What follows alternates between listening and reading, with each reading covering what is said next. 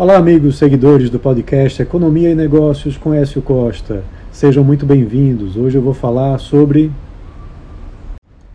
o mercado que reduziu mais uma vez a previsão de inflação para esse ano e para os próximos três anos. Com isso, a Selic também foi rebaixada na sua previsão até o final desse ano. E isso foi uma alteração importante, porque vinha mantida no mesmo patamar de 12,5% há bastante tempo.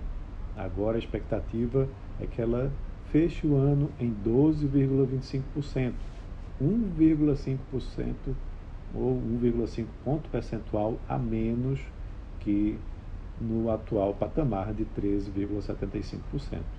Essa mudança é importante em semana decisiva né, para a decisão sobre os juros. É, o COPOM, Comitê de Política Monetária do Banco Central, se reúne a partir de amanhã e vai decidir sobre a taxa de juros, comunicando a decisão na quarta-feira, a partir das 18h30. É importante acompanhar essa decisão, que, segundo o mercado, não deve ter alterações profundas no atual patamar estamos em 13,75% ao ano e o próprio mercado já diz que vai se manter nesse atual patamar. Mas a forte expectativa é com relação ao mês de agosto, onde já se fala no início da redução da taxa Selic, e aí encerrando o ano nos 12,25%.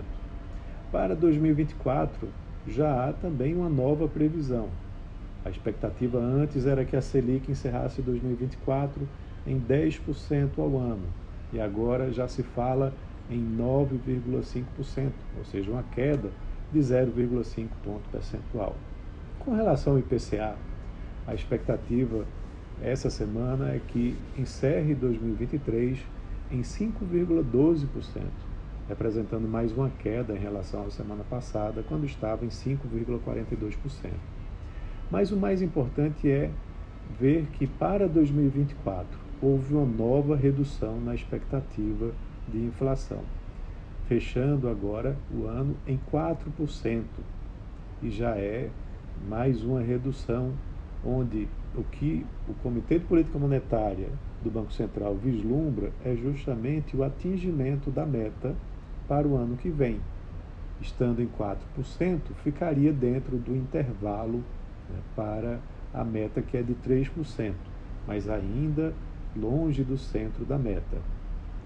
E se no, nesse mês se confirmar a manutenção pelo, pelo CMN, que é o Conselho Monetário Nacional, de que a meta de inflação vai permanecer nos 3%, isso deve ajudar né, para trazer mais estabilidade fiscal e ajudar para que o Comitê de Política Monetária consiga reduzir a, a taxa Selic para patamares talvez mais baixos, já que o mercado vai continuar esperando uma inflação convergindo para os 3% ao ano.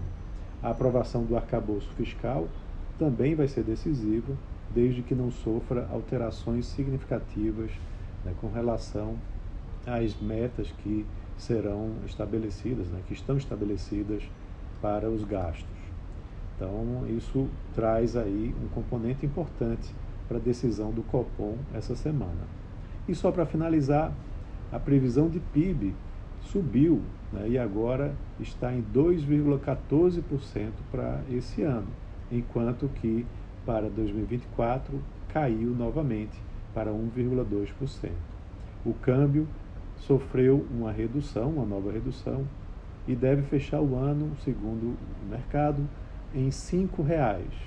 A mesma coisa aconteceu para os anos seguintes, com novas reduções também da taxa de câmbio. Então é isso, um abraço a todos e até a próxima.